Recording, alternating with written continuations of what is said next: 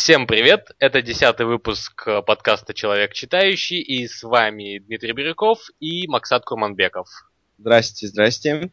Как-то неожиданно юбилей подобрался к нам. Точно, точно. Ну, если честно, я не ожидал, что мы продержимся столько выпусков. Думал, нам надоест где-нибудь после 7-8, а у нас уже 10.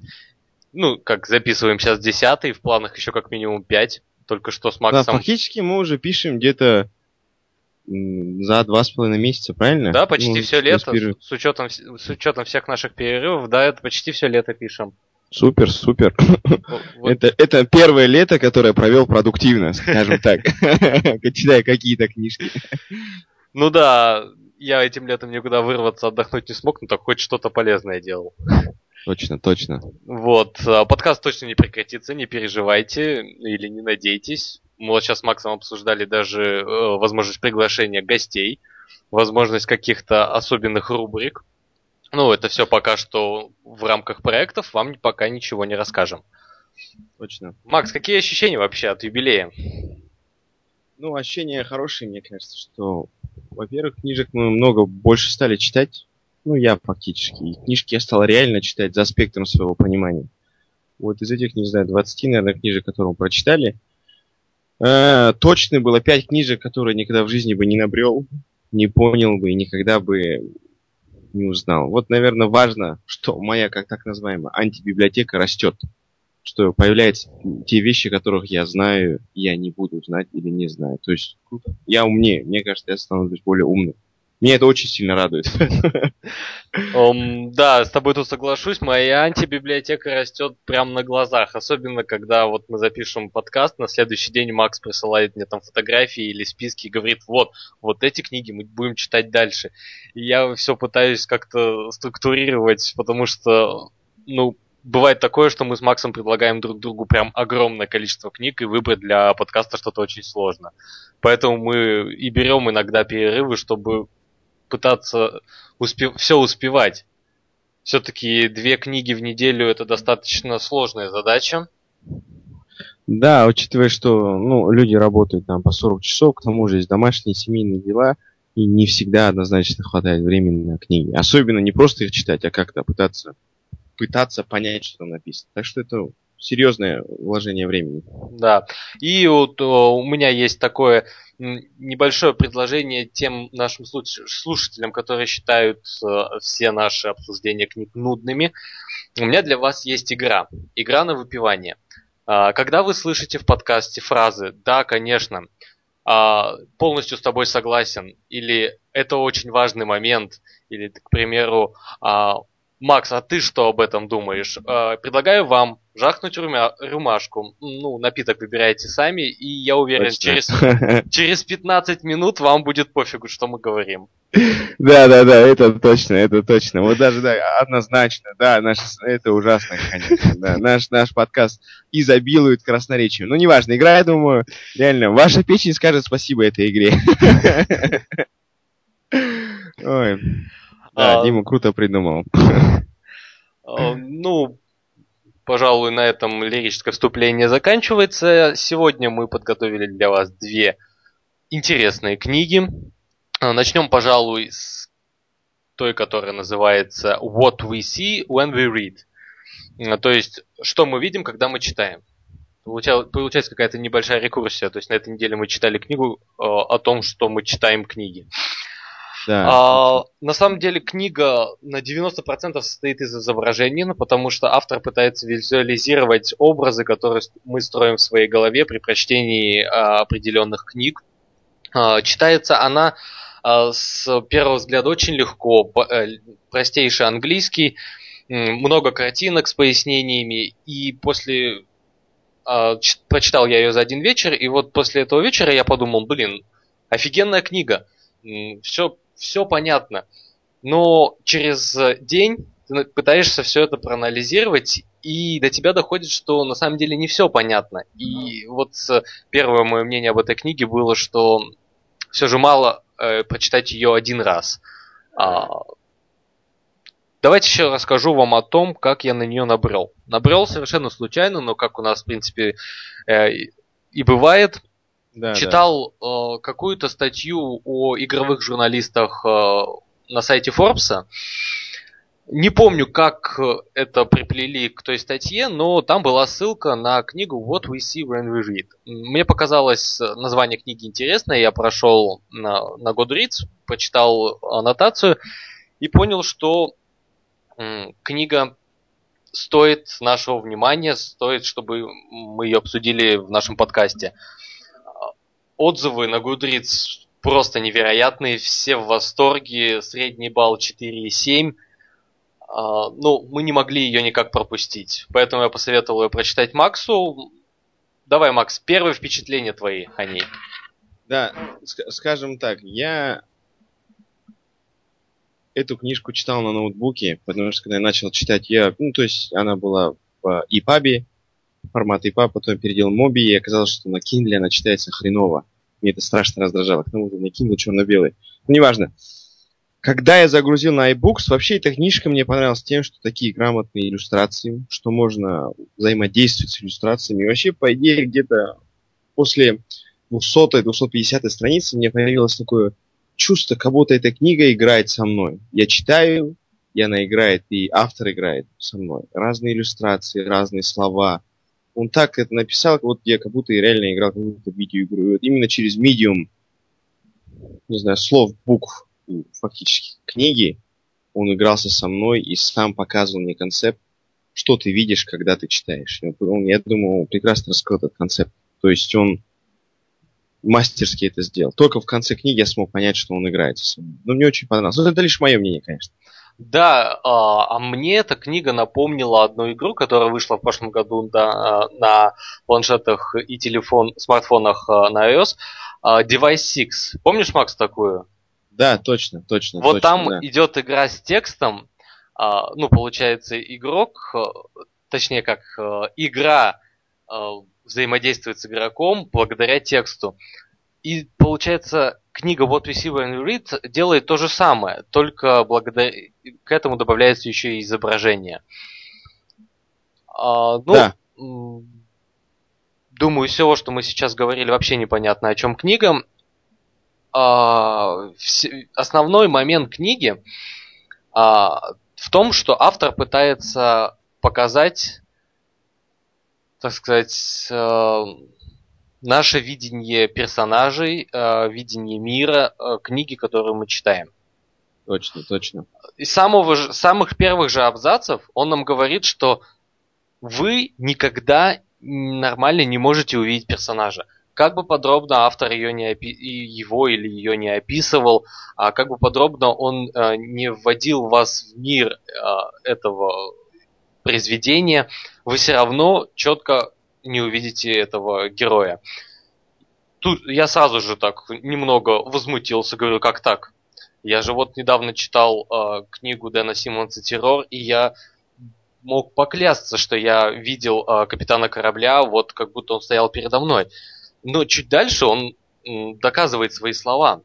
Он приводит примеры, э, он задает вопросы, а, как бы сам себе, при этом потом на них отвечает. И эти же вопросы я решил задать э, себе после, ну, как бы проанализировать книгу, которую я прочитал. И правда, а, персонажи а, книги, которые вы прочитали или сейчас читаете, вы как будто видите на расстоянии 15 или 20 метров с близорукостью в минус 5. То есть вот примерно как я.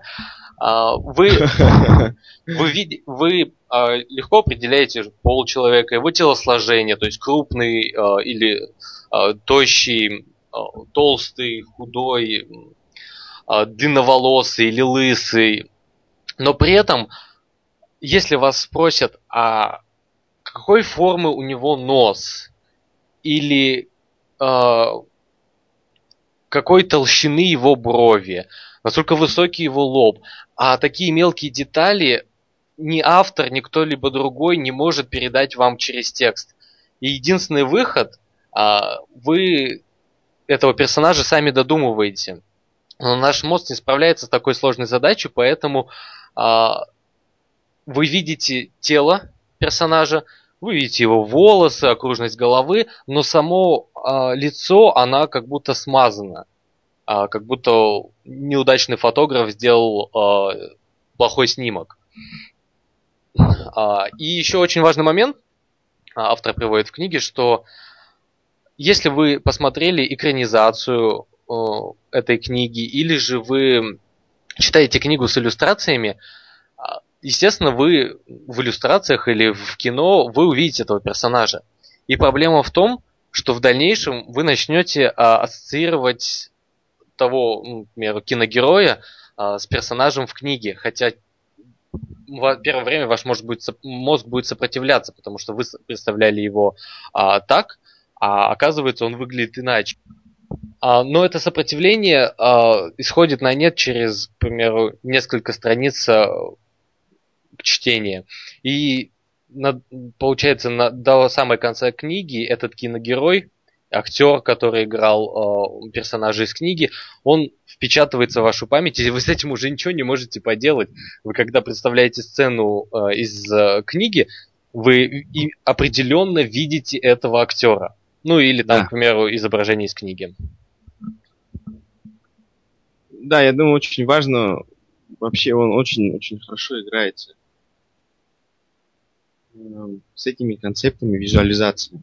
Для начала он рассказывает там, ну, во-первых, мне понравилось тем, что он взял несколько там, классических произведений, там Анна Каренина, Моби Дик и все остальные, и он рассказывает, как там мастерские авторы а, могут вводить тебя в состояние визуализации, создания образа и понятия вещей. Мне нравится, понравилась одна вещь, что он рассказывает о том, что вот когда мы читаем, мы не просто пытаемся это там прочитать или как-то все это в своей голове визуализировать, понять. Он говорит, когда мы читаем, мы мало того представляем то, что мы, мы в настоящий момент читаем, мы еще строим какие-то иллюзии, ожидания наперед, что будет произойдет с будущим, что произойдет в будущем с этим персонажем, с этим, не знаю, событием. И это очень важно, он говорит, что вот тут книга как медиум является невероятно сильным инструментом. Она позволяет тебе, начиная с настоящего момента, заниматься со созданием этого персонажа или образа или остальных вещей. То есть книга активно взаимодействует с тобой. И это очень важно, я считаю. Дальше момент, который мне понравился. Вот его, его такие слова. На английском они там на 141 странице. И он говорит, мы, мы исполняем книгу. Как какое-то действие, скажем, в театре. Мы испол, исполняем роль чтения книги.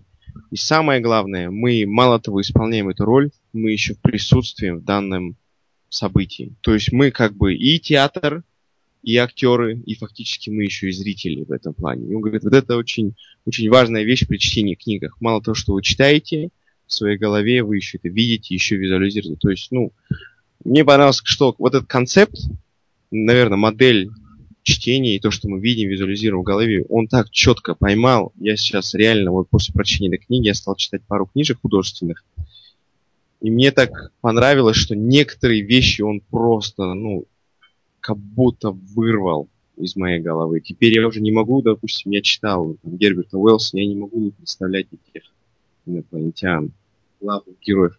Ну, безумно. Мне очень понравилась книжка. Она нелегка для чтения мне была, но мне понравилась тем, что она некоторым просто были такие, прям, не знаю, десятку попал со своими определениями. Да-да-да, и вот э, на самом деле э, мы всегда советуем вам прочитать книги, о которых рассказываем, но в данном случае несколько раз подумайте, потому что после нее вы, под... вы совсем по-иному взглянете на художественные произведения. А, к примеру, я задался вопросом, а, как, к примеру, выглядит Шрайк из а, песни Гипериона Дэна Симмонса. Я, естественно, загуглил это, это имя и посмотрел картинки был в полном недоумении. Я прочитал 4 тома по 600 страниц, и я представлял его ну, монстром, ну, не, не имеет ничего общего с тем, как его изображали на книгах. Э, сразу несу ремарку, я слушал аудиокниги, поэтому я не, не видел никаких изображений. А, вот, и получается, а, как его визуализируют на книгах, это одно. А всевозможный фан-арт, а, то есть когда его, э, этого персонажа рисуют э, любителей этой книги а, совершенно по-иному каждый из них изображает. И вот именно об этом, а, о том, как мы строим а, образы в своей голове, о том, что у каждого они уникальные, и, к примеру, та же Анна Каренина у нас у всех будет разная. Да, естественно, в книге описаны ее общие, ну, как бы, э, стандартной внешности, но лицо Анны Карениной для каждого из нас будет не похоже. А, да, вот. Да. То есть восприятие каждого, вот тут вот он тоже говорит, то, что восприятие каждого персонажа книги и художественной книги безумно различно. Но именно в этом и есть мастерство этих писателей, что именно на те моменты, такие как нос, глаза, допустим, Каренина, вытянутые длинные кисти, это вам нужно запомнить, и вы обязаны иметь точно такое же видение, как у автора. А все остальное вы создаете сами. И это очень круто. Ну, в общем, суперская книга. Да, но еще раз повторюсь, э, читайте ее на свой страх и риск. Потому да, что... она, конечно, да, она меняет, она меняет понимание. Однозначно, однозначно. А, думаю, можно перейти к следующей книге. А, Искусство объяснять. Да, а, я расскажу об этой книжке. Да, Макс ее лоббировал, поэтому Макс будет ее представлять. Да, книжка мне очень понравилась. Книжку написала Лиля Февер, книжка очень просто пишет, пишет, называется, то есть э, «Искусство объяснять, как сделать так, чтобы вас понимали с полуслова». Все просто. Книжка об искусстве объяснять. Что такое объяснение? В самом начале э, рассказывается, что объяснение это не описание, не инструкции, не иллюстрация. Объяснение это э, метод, при котором факты, которые имеют какую-то связь, становятся понятными. Вот это очень важный момент. И он рассказывает в этой книжке, книжка разделена на три части – рассказывает о том, как он в своей студии, называется Common Craft, создает видеоролики, которые помогают понять пользователям или людям сложные концепты. То есть фактически эта книжка была начата очень просто, то есть этот человек там не какой-то там научный деятель и все остальные вещи. Он простой мужик, и со своей женой он решил сделать ролик, чтобы объяснить какой-то концепт. Ролик всем понравился, там 15 было миллионов просмотров у одного его ролика, и люди стали заказывать ему, и он стал понимать, что это его сильная сторона, это его, скажем, так называемый талант. И он со своей женой написал эту книжку, и в большинстве э, концептов, которые он рассказывает в этой книжке, он использует все примеры из живой, ну, из того, что он делал. Там один пример мне понравился с Dropbox. Фактически концепт Dropbox очень простой. Ты загружаешь файлы, синхронизируешь, и ты можешь на любом э, компьютере или девайсе это скачать. Но это сейчас нам понятно, потому что сейчас, не знаю, мир там облачного хранения, туда-сюда, это все понятно. Сейчас уже это легко, потому что это на слуху. Тогда, когда Dropbox только стал создавать этот рынок, новую нишу, новую сервисы, тогда, конечно, сложно было понять это. И вот об этом и есть книжка. Об искусстве объяснять, плюс практические примеры. Давайте я задам Диме вопрос. Что тебе понравилось в этой книжке? Мне понравилась э, история, как он пришел э, к вот этому искусству объяснять. Как он создал свою компанию, как он написал эту книгу. То есть, что было первоисточником. А оказалось все очень просто. Он учился в университете и был достаточно прилежным студентом, а, был всегда отличником, и проблема была только в том, что он не понимал математику. А вроде как и формулы все заучил, но шаг, шаг вправо, шаг влево, и все, и он уже ничего не понимает. И тогда, а, после общения с несколькими сокурсниками, а, после общения с педагогом, он нашел корень проблемы.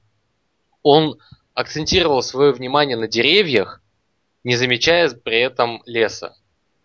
То есть, когда ты э, не понимаешь проблемы, ты пытаешься акцентировать на каких-то деталях, на каких-то фактах, при этом э, не пытаясь увидеть картину в целом. В этом-то и проблема всех людей, которые э, пытаются что-то объяснить. Они э, пытаются представить, что знает их собеседник, и на так сказать, на этапе вот этого представления они строят свое, свое объяснение. Хотя, ну, откуда вы можете знать, э, познание вашего собеседника. Вот даже термин этому есть э, проклятие знаний. То есть, да. когда вы являетесь специалистом в какой-то области, вы даже подумать не можете, что есть люди, никогда не слышавшие о вашей сфере деятельности.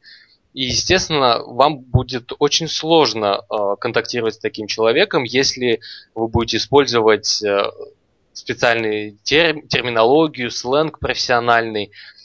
Человек вас просто не поймет и уйдет, э, и разговор закончится. Вы не сможете ничего ему объяснить. И вот э, то, как э, Лили Феллер э, объясняет, э, так сказать, раскладывает по полочкам понятие объяснения, как он э, рассказывает нам о том, что э, нужно использовать понятный совершенно всем людям язык, э, чтобы охватить всю аудиторию понятным языком мы охватываем аудиторию, которая не, абсолютно ничего не знает об, о вашей области. И также а, тех, кто являются экспертами в области. Для одних это новая информация, для других это повторение. А, при этом а, подобный подход не, не исключает ни одну из аудиторий. В то время, когда вы будете говорить профессиональным языком, вас поймут только эксперты, а перед незнающей аудиторией вы поставите, построите стену а, непонимание, и которое оттолкнет их от вашего, возможно, даже очень интересного продукта или доклада. Точно, точно. Вот он очень много вещей с психологической точки зрения делает. Он скажет, как часто у вас были такие проблемы, что делаете презентацию, где-то 10 минут уже пройдя после, презентации, ну, после начала презентации, вы осознаете, что у людей потухший взгляд, никто не смотрит вашу презентацию, вы, потеряны.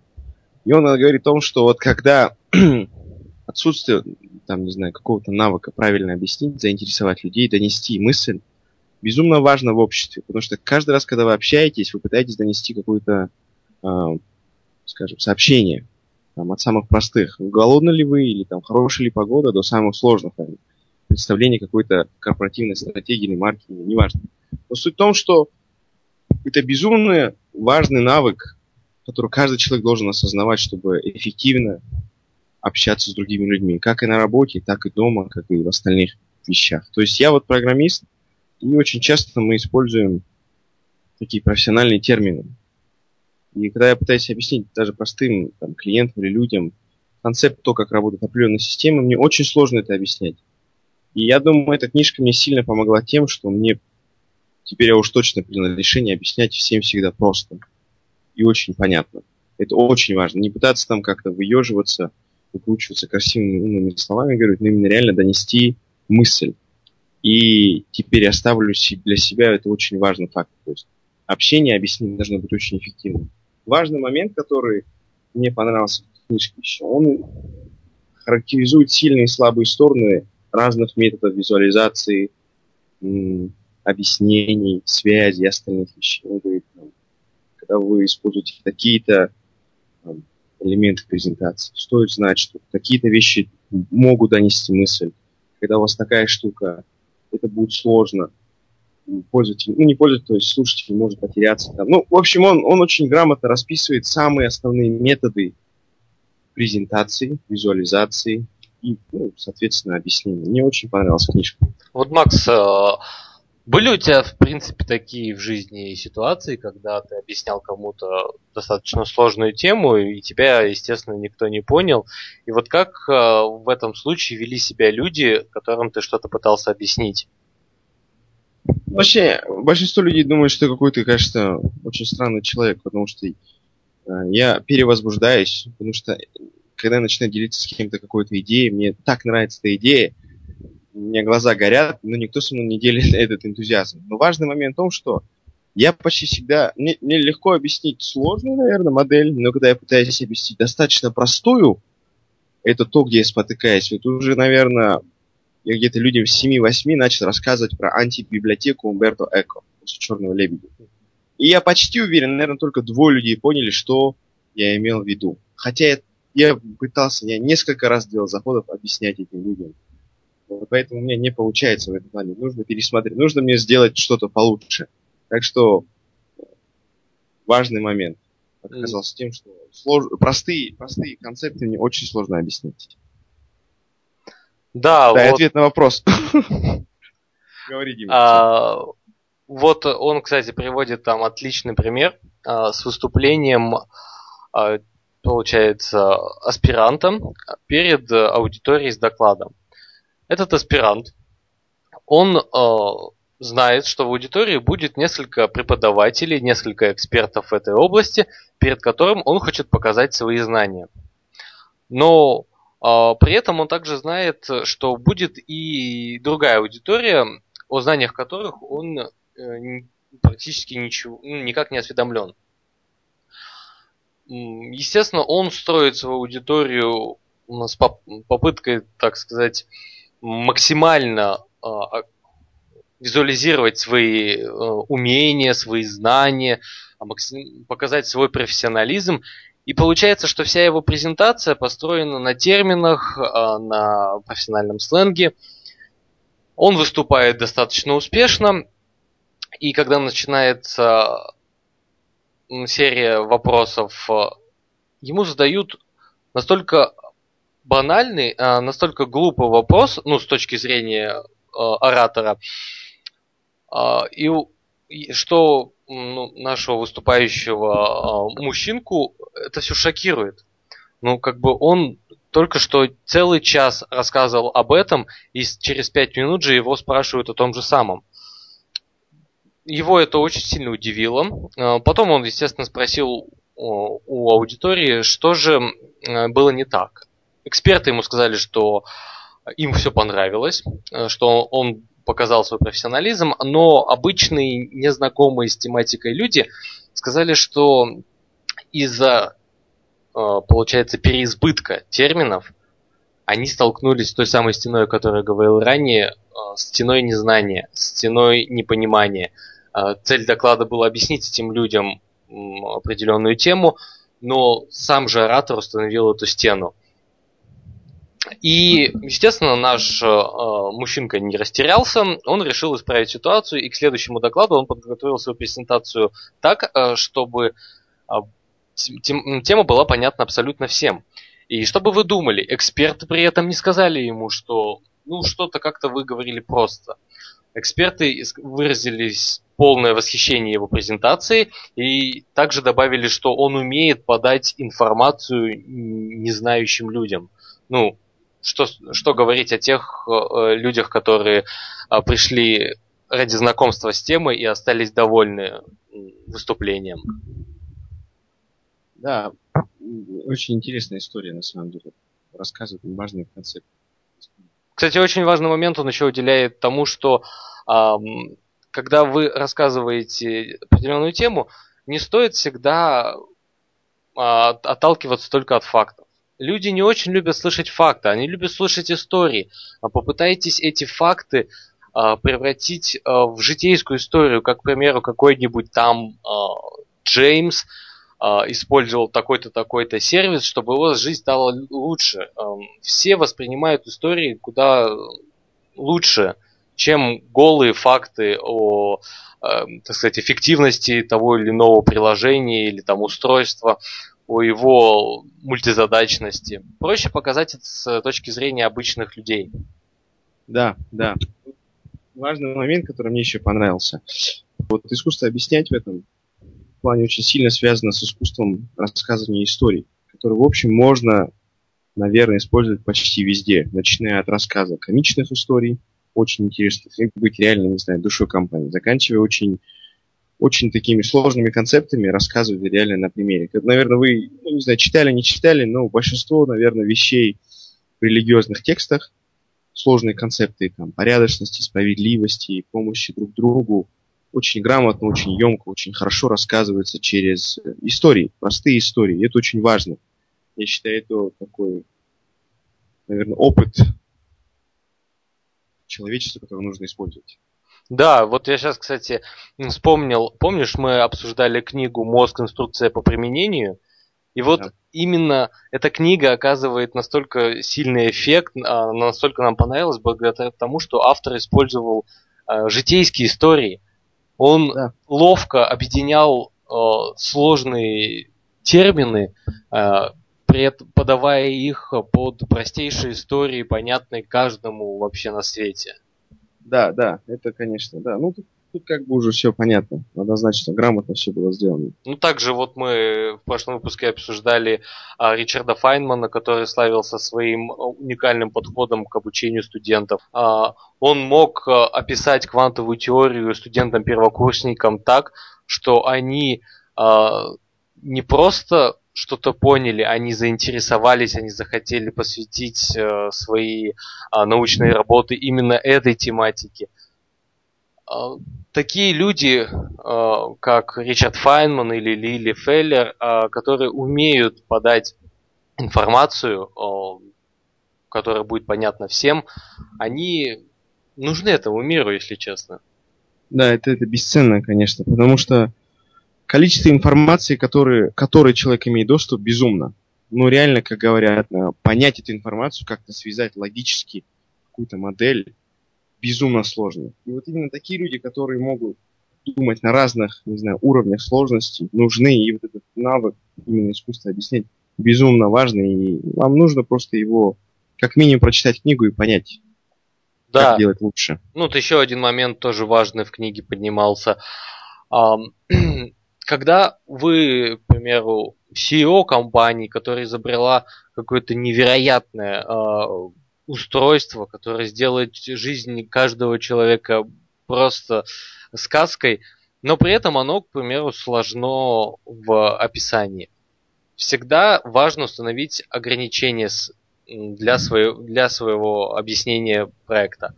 Потому что, когда вы становите себе ограничения, к примеру, ваш э, доклад э, должен длиться не больше 4 минут, вы, ваш мозг начинает работать так, чтобы выделить самые важные, самые а, понятные людям а, идеи, и у вас не будет каши в голове, что сказать, а что нет. У вас есть ограничение в 4 минуты, ваш мозг сам подскажет вам, что нужно говорить.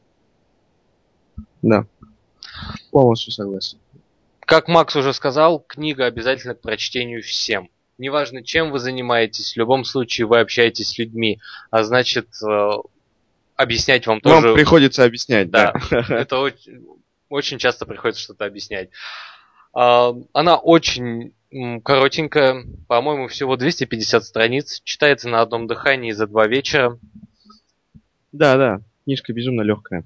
А, вот. А, за решение выпуска я хотел бы тут еще поднять одну такую тему.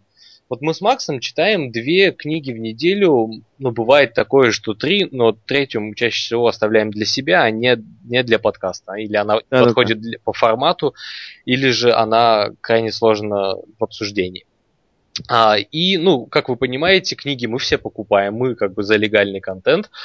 А, и получается, ну, что затраты на книги выходят порядка около тысячи рублей а, в неделю. Ну, крайне много.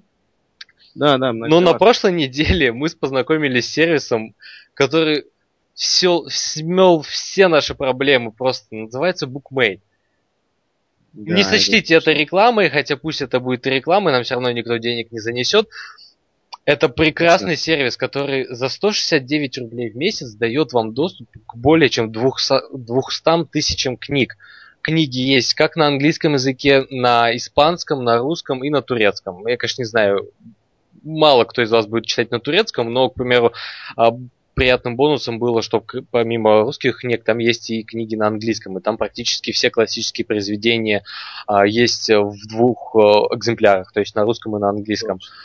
А, это очень полезно, по крайней мере для нас это точно. Думаю, для вас а, не менее полезный сервис будет. Ну, потому что вот представьте, к примеру, на прошлой неделе, когда мы читали книги, мы потратили порядка 700 рублей, потому что мы покупали их э, в издательстве Ман Фарбер Иванов. А сейчас захожу в Bookmate, смотрю, о, эта книга есть, подписка у меня оформлена, отлично, запустил, прочитал. Эти книги, в принципе, у вас будут вечно, если ну, как бы вы будете продлевать подписку. Для таких э, книголюбов или как книжных червей, как мы с Максом, это просто невероятная находка. Мы жутко довольны этим сервисом. Да, полностью согласен. Да, сервис Дима мне рассказал, я сразу же купил. Ну, как бы я купил его для мамы, потому что я не ожидал что он настолько хорош. Я сразу же потом себе взял. Я еще удивлен тем, что у них есть подписка на издательство «Миф», то есть «Ман Иванов Фербер». То есть книжки, которые стоят, ну, не знаю, у нас в Алмате там по 30 баксов, не знаю, «Наука сна», все остальные, они там 4, 4, 4,5 тысячи тенге стоят. Почти, ну, никак, не бесплатно, на подписке я читаю за 5 долларов в месяц. И так как книжки эти легкие, я, то есть, абсолютно не ограничен своим финансовым состоянием. И это мне очень нравится. Я могу, не знаю, наверное, в месяц книжек однозначно 15-20 прочитать. Просто потому что они удобны, мне не нужно таскать бумажную книжку все время с собой, они всегда у меня на или телефоне, или планшете. Супер, сервис реально продуман, крутой, там, 20 тысяч скачиваний, лайков. Да, там отличный, э, как, как, сама по себе отличная читалка с удобными функциями выделения заметок. Вот. Я еще очень жду, что Amazon Unlimited запустится в России или, по крайней мере, в Европе. Тогда, в принципе, я буду читать невероятное количество книг всего за 15 баксов в месяц. Я вот вообще да. буду дико мы рад. ждем этого. Это мы этого ждем, конечно. Определенные ограничения есть, что мы живем не в Америке, но ничего, торренты пока существуют. Так, мы... Не то, что мы их используем. Да-да-да, я, я же тут это... Я просто подытожил, да. За легализацию тут ратую, а ты тут торренты мне. Нет, нет, все, нет, я за легализацию. Ну, думаю, на сегодня хватит. Выпуск получился такой информативный, достаточно большой. Еще раз поздравляю, Макс, тебя с юбилеем. А тебя тоже, Дима. Вот, спасибо вам всем, кто слушал нас. А, мы сейчас еще на недельку возьмем перерыв и вернемся с книгой, которую вы как минимум от нас не ожидаете. Не будет фраз «Она изменила меня», «Я по-другому взглянул на мир». Эта книга вообще не имеет ничего общего с реальностью. Мы прям для этого и берем ее целую неделю перерыва, чтобы прочитать ее, насладиться ею и самый сок выдать вам уже в одиннадцатом выпуске. Ну все, а, всем спасибо, пока. Все, давайте, до свидания.